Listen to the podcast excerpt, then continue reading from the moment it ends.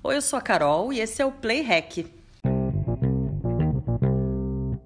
Ele tá no pano de prato que tu ganhou da avó, no enxoval de casamento da tia, no quadrinho pendurado na parede da sala, na sacola de pano e até na camiseta da prefeita. O bordado, essa técnica que durante um tempo ficou restrita entre as avós e as tia-avós, resistiu atravessando gerações e hoje é o ganha-pão de muita gente.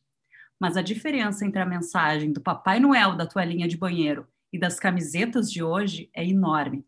E para falar sobre isso, eu hoje vou conversar com a Bruna Antunes, do Bordado Empoderado. Que bom te ter aqui, seja muito bem-vinda ao Playhack, Bruna. Oi, Carol, obrigada. Obrigada pela oportunidade dessa conversa. Que legal. Me conta quando e com quem que tu aprendeu a bordar?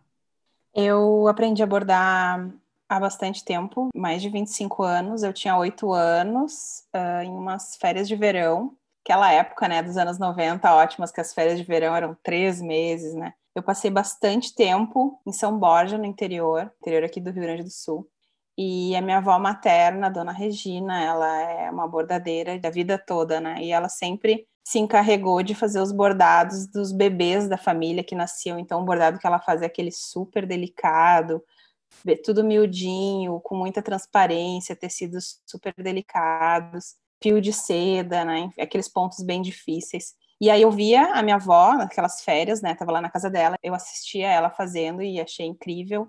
E eu sabia, mesmo bem pequena, tinha oito, nove anos, eu sabia que o, que a, o bordado que ela fazia era bem diferente do bordado que a minha madrinha fazia, que era o ponto cruz. E aí eu via e eu sabia que o que a minha madrinha fazia estava na moda, porque muita gente fazia, mas eu não achava tão bonito, eu achava mais bonito o que minha avó fazia. E não entendia por que, que o da avó não estava na moda e o da, da madrinha estava na moda, não entendia muito bem as coisas. Mas aí aquela coisa, eu sempre fui uma criança bem curiosa, e insistente para que me ensinassem as coisas que eu queria aprender.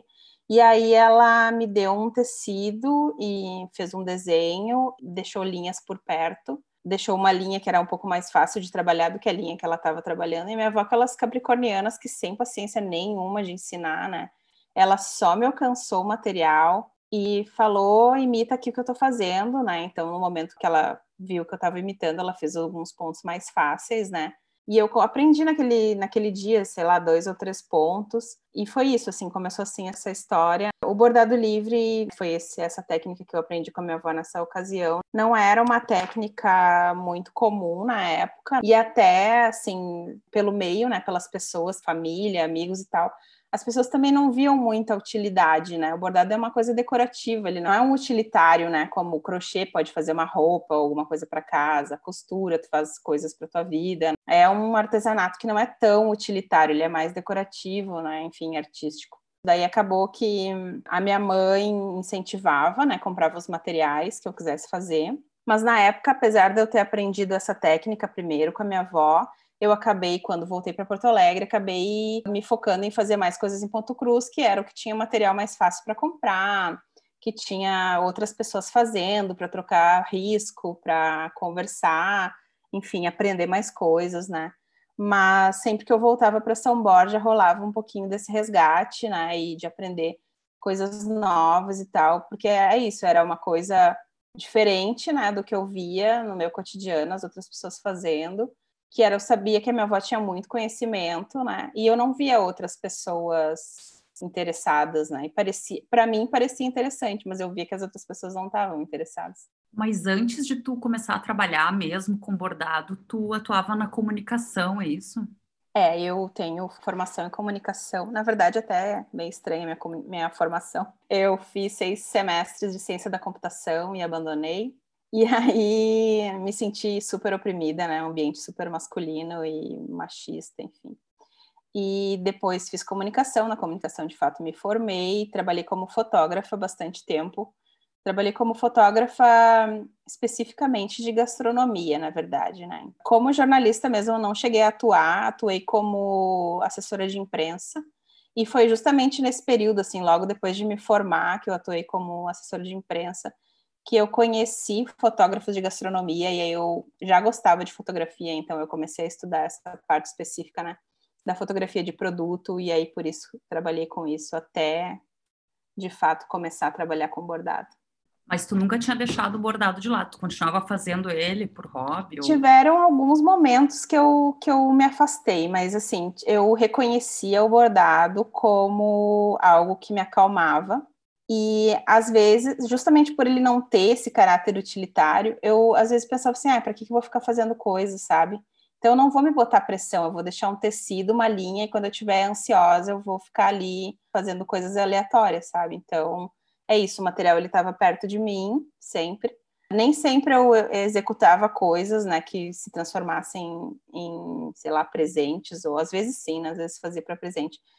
Mas por muito tempo o bordado para mim teve esse viés, essa coisa de é útil porque me deixa tranquila, mas não é útil na minha vida, sabe? Não é útil em produtos, em coisas a serem geradas, né? para ti ele era mais como um hobby mesmo, não, não, tu não via como uma, uma possível profissão.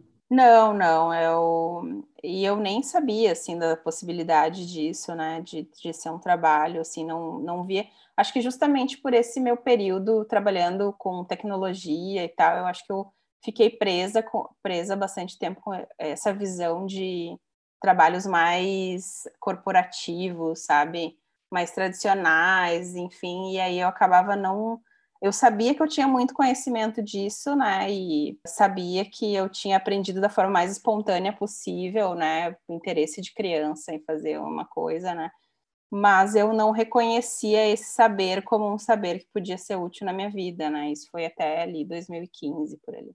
E o que, que te empurrou aí do mundo corporativo para trabalhar de forma autônoma com a arte? Bom, eu já estava fazendo essa transição com a fotografia, né? A fotografia ela me ensinou várias coisas principalmente o valor da minha hora de trabalho, né, da, do, do, do, quanto essa coisa toda que é difícil para quem é artesã, né, de precificar também, para quem é artista. E é, essa transição para mim foi gradual, né, por ter trabalhado antes em empresas, né, enfim, como assessora de imprensa também, como programadora. E aí, quando eu fiz essa transição, né, ah, beleza, sou uma CLT para depois sou uma fotógrafa, eu já tive que encarar as coisas de outra forma, né? Entender, me organizar também, né? Porque é isso, quando tu é autônoma, em um mês tu tem vários trabalhos e no outro mês talvez tu não tenha nenhum, né? As coisas são assim. E aí eu já me adaptei nesse período, né, que foi ali por de 2013 até 2015 por aí, que foi o trabalho mais intenso. Na verdade, até até 2017 eu ainda trabalhava como fotógrafa de gastronomia. E aí eh, nessa época também o Instagram ele ganhou bastante visibilidade das empresas, né? As empresas já começavam a querer ter perfil, né, nas redes. Na verdade era mais o Facebook, né? Mas enfim, ter fotos de qualidade, ter alguém que soubesse gerenciar essas redes, enfim. E aí foi esse período que eu consegui me estabelecer como fotógrafa, né, nesse meio aí, justamente fazendo imagens para as redes sociais, né? E eu era e eu trabalhava num nicho bem específico de fotografia para padaria, confeitaria, enfim, né? Então era era esse o nicho. Até agora, nesse momento pandemia, as pessoas também as que ainda não tinham, né, feito essa essa migração de estar online, agora está todo mundo na precisa, né? Já virou uma necessidade é, hoje. É né? uma necessidade agora, sim. E como é que tu começou a dar aulas? Em 2015, é, ali por agosto, setembro de 2015, eu, eu voltei do interior, eu estava no interior do Rio Grande do Sul trabalhando em uma, um evento, em uma feira de gastronomia. E eu fiquei mais de mês morando nessa cidade, era em Livramento, né, que é a fronteira aqui com o Uruguai. Fiquei mais de mês, né, morando lá para, enfim, atender as necessidades desse evento. E durante esse período que eu estava lá, uma amiga mandou em um grupo de WhatsApp ah, olha só, gurias, quero muito aprender a bordar. Alguma de vocês sabe bordar ou sabe onde eu posso aprender? E aí eu, nossa, que inusitado isso, né? Tipo, alguém. E, e como era minha segunda faculdade, essas minhas colegas desse grupo eram bem mais jovens do que eu, né? E eu achei, nossa, estranho, assim, que deslocado. Mas eu, aí me ofereci, né? Falei, olha, agora eu tô no interior, mas assim que eu voltar, a gente marca uma tarde, toma um café juntas e eu te ensino. Eu ainda tenho material em casa, posso te ensinar.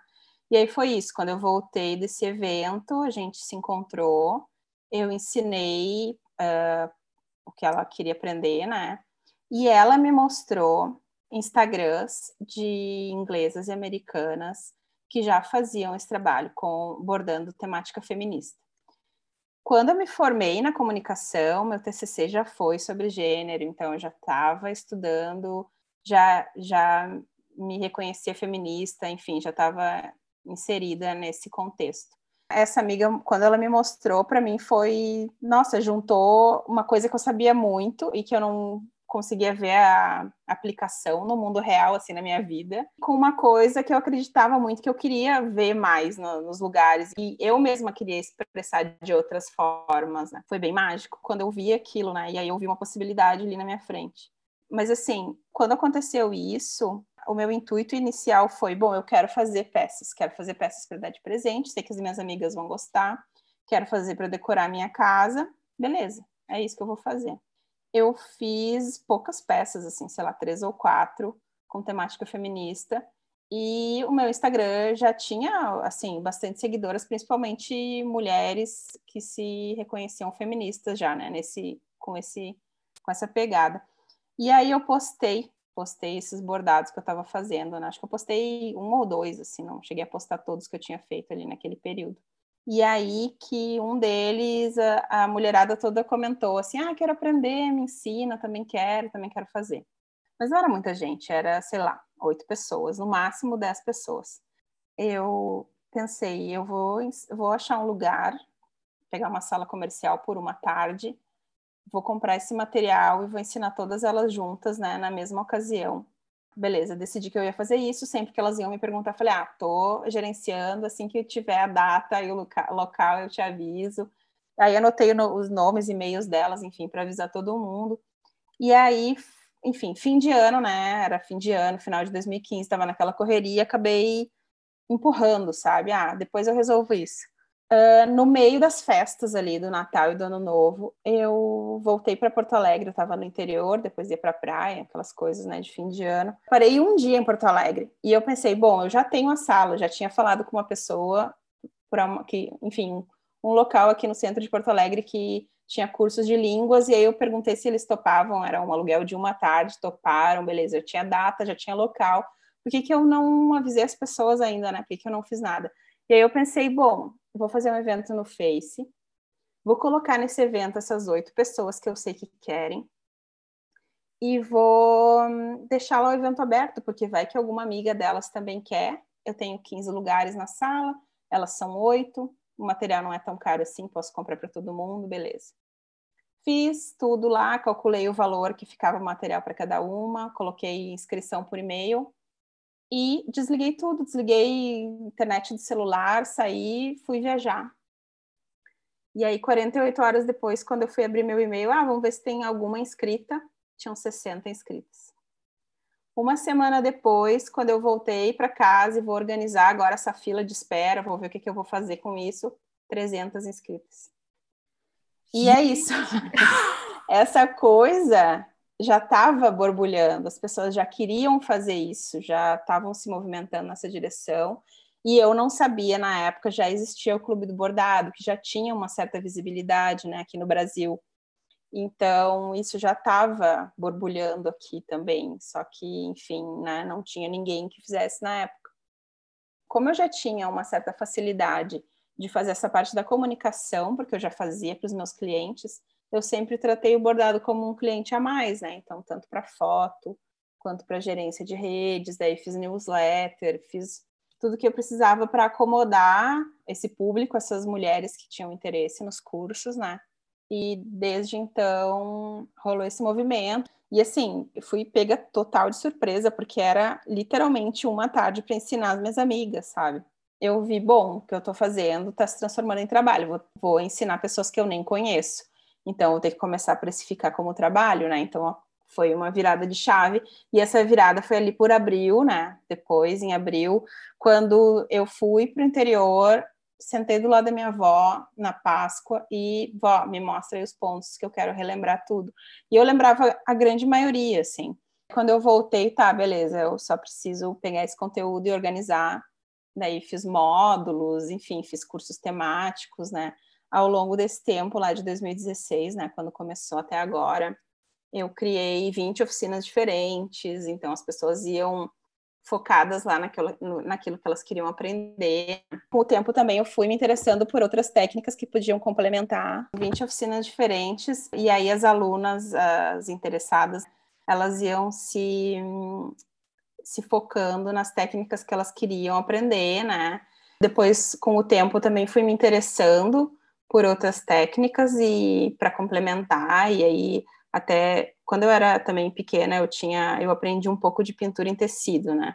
Depois desse período do, do bordado, acabei me interessando por aquarela e aí comecei a estudar também para complementar as minhas peças e também juntar com as oficinas, né, de bordado.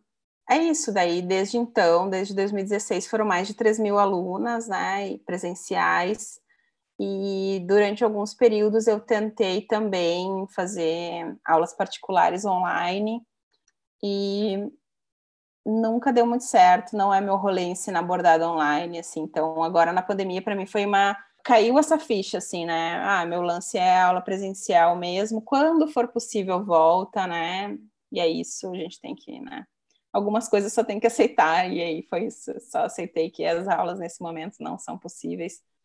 Mas é isso, desde 2016 até o início desse ano, né? Número de oficinas perdi a conta, assim, nem tenho mais controle sobre isso, mas as alunas eu ainda tenho, né? Tenho catalogados e-mails delas, e enfim.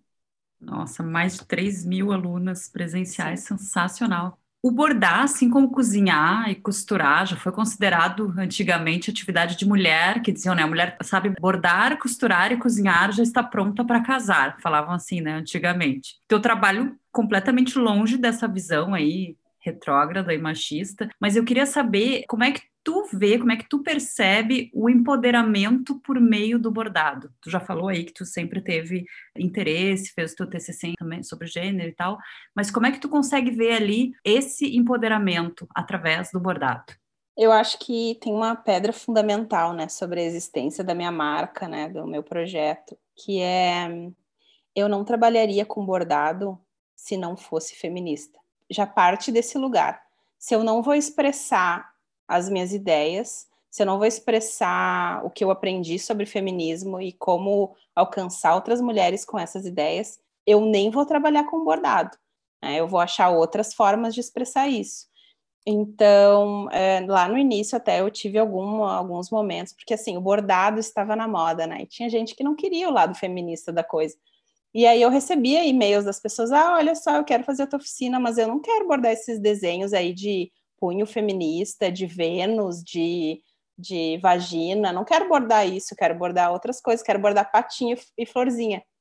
E naquela época eu era mais eu era mais combativa, eu dizia, então tu procura outra pessoa e vai aprender com outra pessoa, não vai aprender comigo. E aí é isso, sabe? Eu já eu era bem combativa. Eu reconheço que talvez eu pudesse ter um approach, uma, uma, né, uma forma de lidar com isso mais harmoniosa, né? Com o tempo eu fui diminuindo um pouco, fui suavizando, tentando ser mais uh, aberta, né, para pessoas que pensam diferente. Mas é isso. Uh, eu acho que gosto muito do bordado, eu acho que ele me aproxima dessa ancestralidade, esse conhecimento de mulheres, acho incrível isso. Mas para mim o valor principal dele é que eu consigo expressar essas coisas, esses valores, né, que partem de feminismo, partem de estudo de gênero, de, de compartilhamento com outras mulheres também, e também alcançar, né, ser entendida chegar lá no outro lado, né, essas mensagens. Então, acho que é isso, assim, para mim, é esse o vínculo, né, do bordado com o empoderamento, mas eu entendo que quem vê de fora reconhece de outras formas, assim, a conexão do meu trabalho, do bordado com o feminismo, né, e enxergar isso dentro do meu trabalho, que é, por exemplo, o fato de que mais de 40 mulheres começaram seus empreendimentos envolvendo bordado depois de ter feito oficina comigo, mais de 40. Então é isso, já rola um movimento, de, essa é a coisa que as pessoas mais de cara veem como empoderamento, né, que é a questão financeira, né, ah, mulheres com mais renda ou tomando para si essa esse reconhecimento de que elas conseguem ter o próprio negócio, gerar renda, né, ou enfim, usar o bordado como uma forma de se manter E não só isso, né? Enfim, de também empregar outras pessoas, ou, enfim, multiplicar isso, né? Multiplicar o que elas conseguem, né? A força de trabalho delas, a energia delas. Tem isso, né? Eu acho que é uma forma, assim, clara e objetiva de ver que isso acontece e tem esse vínculo com a minha marca. Mas aí eu acho que essas coisas grandes, assim como isso, né? Nossa, 40 pessoas começaram marcas, né? É um monte, é uma coisa grande, né? Mas eu acho que essa, essa coisa grande, ela só existe porque existe a pequena, né? Que é, ah, tu foi lá na oficina, tu tava sozinha lá naquela oficina, tu chegou lá, não conhecia ninguém. E aí, quando tu saiu de lá, tu saiu ouvindo outros discursos, conhecendo pessoas que veem coisas diferentes, tomando conhecimento de outras realidades, eu dava uma folha, né, para cada oficina, uma folha com ilustração que elas iam bordar, né, uma sugestão de ilustração. Não era raro elas saírem com aquela folha da ilustração cheia de referência de mil coisas, de livro para ler, de alguma marca de coisa para comprar, de coletor menstrual, de, sabe, mil coisas assim, de outras áreas da vida. Porque é isso, quando a gente está juntas, a gente troca. Isso é uma coisa a natural. A rede feminina é sensacional, né? E essa troca, né, que tu falou de sair com uma folhinha cheia de informações e tal. E que orgulho que deve ser para ti saber que essas mais de 40 mulheres que hoje conseguem, conseguiram empreender, que elas têm ali, não é um dedinho teu, tem ali uma agulhinha tua, né, no começo desse recomeço, ou desse começo, enfim, como seja, né? É, com certeza. E assim, tem muitas também que depois vêm conversar comigo sobre isso, né? E às vezes elas empreendem em outra área completamente diferente, né? Por exemplo, ah, teve uma que começou uma marca de pães artesanais. Tem outra que começou uma marca de cerâmica, sabe? É isso. Às vezes a gente só precisa conhecer uma outra mulher que faz para ver que é possível. E tu não precisa fazer tudo igual àquela outra mulher. Tu pode fazer do teu jeito. Mas é isso, só, né, quando a gente se reconhece e vê que tem semelhanças entre o que a gente faz e o que a outra faz. Não, peraí, tem uma oportunidade, talvez a gente não, não esteja vendo, sabe? Então, acho que isso também coloca as pessoas em movimento, né? As mulheres, especialmente, em movimento. Vamos supor que eu sou uma pessoa completamente ruim, assim, para qualquer atividade que eu precise usar minha coordenação motora fina. Tu acha que eu tenho jeito, eu consigo fazer um bordado? Sim, Sim, nem penso duas vezes, tá? Sim. É acessível é, para todo mundo. É acessível. As 3 mil alunas, todas saíram bordando, tá? Ninguém saiu não bordando, todo mundo saiu. Óbvio que aconteceram alguns momentos da pessoa estar tá ali no meio da aula e, e, e caiu a ficha que é, não é para mim. Não curti, não é minha vibe, prefiro outras coisas, beleza inclusive saiu no meio da aula. E eu, eu fiquei admirada, eu fiquei assim, tipo, cara, eu queria ser amiga dessa mulher, sabe? Que bom que ela se conhece e ela sabe, ah, beleza, isso é para mim, isso é para mim, sabe? Tipo, ótimo, achei incrível. Não resistiu um nem exemplo. até o final da aula, tipo, aqui não, já não, chega, ela, ela já é, não é, não não curti, achei. Ela até falou assim: "Ah, gostei muito de te conhecer, acho que tu é massa, mas bordado não é para mim, é muita minúcia e tal". Beleza, tudo bem. Mas assim, sobre capacidades, né? Mesmo que a pessoa não tenha a motricidade fina mais trabalhada, o bordado, ele é porque o que a gente conhece é aquele bordado tudo miudinho, linha muito fina, tecido delicado, e não precisa ser. Tu pode bordar jeans com linha grossa, por exemplo, sarja, tecidos mais estruturados que vão segurar mais os pontos. Então, mesmo que tu puxe com força, o tecido vai segurar, sabe? Então é isso. Eu acho que é, tem muito de tu saber quais são os teus materiais. Os materiais que, que tu gosta mais de trabalhar e que respondem mais à forma como tu trabalha, né? E isso muda também com o tempo. Tem épocas que a gente gosta de bordar mais, sei lá, fotografia, por exemplo, ou jeans, né? Peças de vestuário. Eu tenho muitas alunas, muitas que abriram marcas envolvendo vestuário.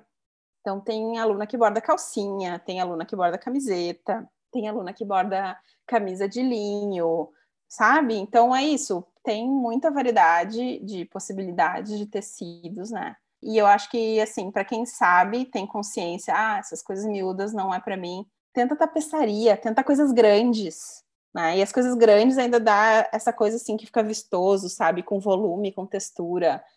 Tem outras formas de abordar a técnica que podem abraçar todo mundo. Então, ruim não tem, é só se dedicar, não. se for a tua vontade, né? É, se não se, se levantar no meio da aula. Se não, vai.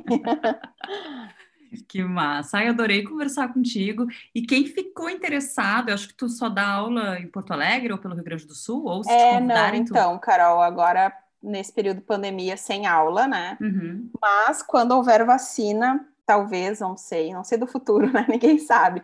Mas assim, se for para voltar a dar aula, provavelmente vai ser aqui pelo Rio Grande do Sul, né? Eu já dei aula em Caxias, em Pelotas, em Bento, e a grande maioria das aulas aqui em Porto Alegre mesmo, né? Mas assim, vou te dizer que com a pandemia, muita gente está tomando coragem. Algumas são privilegiadas de ainda ter uma avó, uma mãe, no isolamento junto na mesma casa, e aí aprende com elas, né? Então eu tenho no meu site alguns kits para venda tanto para quem quer iniciar ponto cruz quanto para quem quer iniciar o bordado livre. Esses kits vêm com tudo que a pessoa precisa para começar, né? E aí, claro, sempre tem as pessoas que não, eu quero tentar do zero e ver como é que eu me viro sozinha, né? Também, também pode, né? Bom, sem falar que é com o Clube do Bordado, né? Eles têm, elas têm um canal no YouTube, então quem consegue, né? Eu sei que tem bastante gente que tem essa dificuldade de aprender coisas no YouTube, né? Mas para quem consegue assistir coisas no YouTube e já praticar, só tendo material em casa já consegue aprender tranquila. E como é que a gente pode saber, te achar aí na internet para comprar o material, para ah, ver o isso, trabalho? É, meu Instagram é Bordado Empoderado, né? Arroba Bordado Empoderado. E o site é bordadoempoderado.com.br. E se a pessoa tiver alguma dúvida, enfim, se quiser conversar, é só me mandar um e-mail, é contato arroba bordadoempoderado.com.br. Massa. Então, para finalizar o nosso programa de hoje, vou te pedir uma música para combinar aí com o nosso programa, que depois eu vou colocar lá na playlist no Spotify, que chama Play Hack. Que música tu escolhe para hoje? Ai, Guria, eu tenho ouvido bastante Betânia agora, né, nesse período de pandemia. Então pode ser Oração o Tempo, da Betânia. Beleza. Eu escolhi pra gente a Pete me adora, porque eu vi um, um bordado, bordado, teu com a frase, não é minha culpa, sua projeção. Eu falei, puta, vai ser Sim. essa. Então, muito obrigada, adorei conversar contigo. Espero que passe logo esse período aí, xarope, que venha logo a vacina para tu poder dar aulas. Eu acho maravilhoso. Eu queria saber bordar bonitinho também. Quem sabe um dia eu chego lá. Quem sabe um dia eu vou para Porto Alegre e faço uma aula aí contigo. Então, muito obrigada. Bem. Parabéns pelo teu trabalho. Obrigada, Carol. Sucesso aí. Obrigada pelo espaço e, nossa, passou voando esse nosso tempo aqui conversando. Foi um prazer te conhecer e é isso. Obrigada pelo espaço. Obrigada.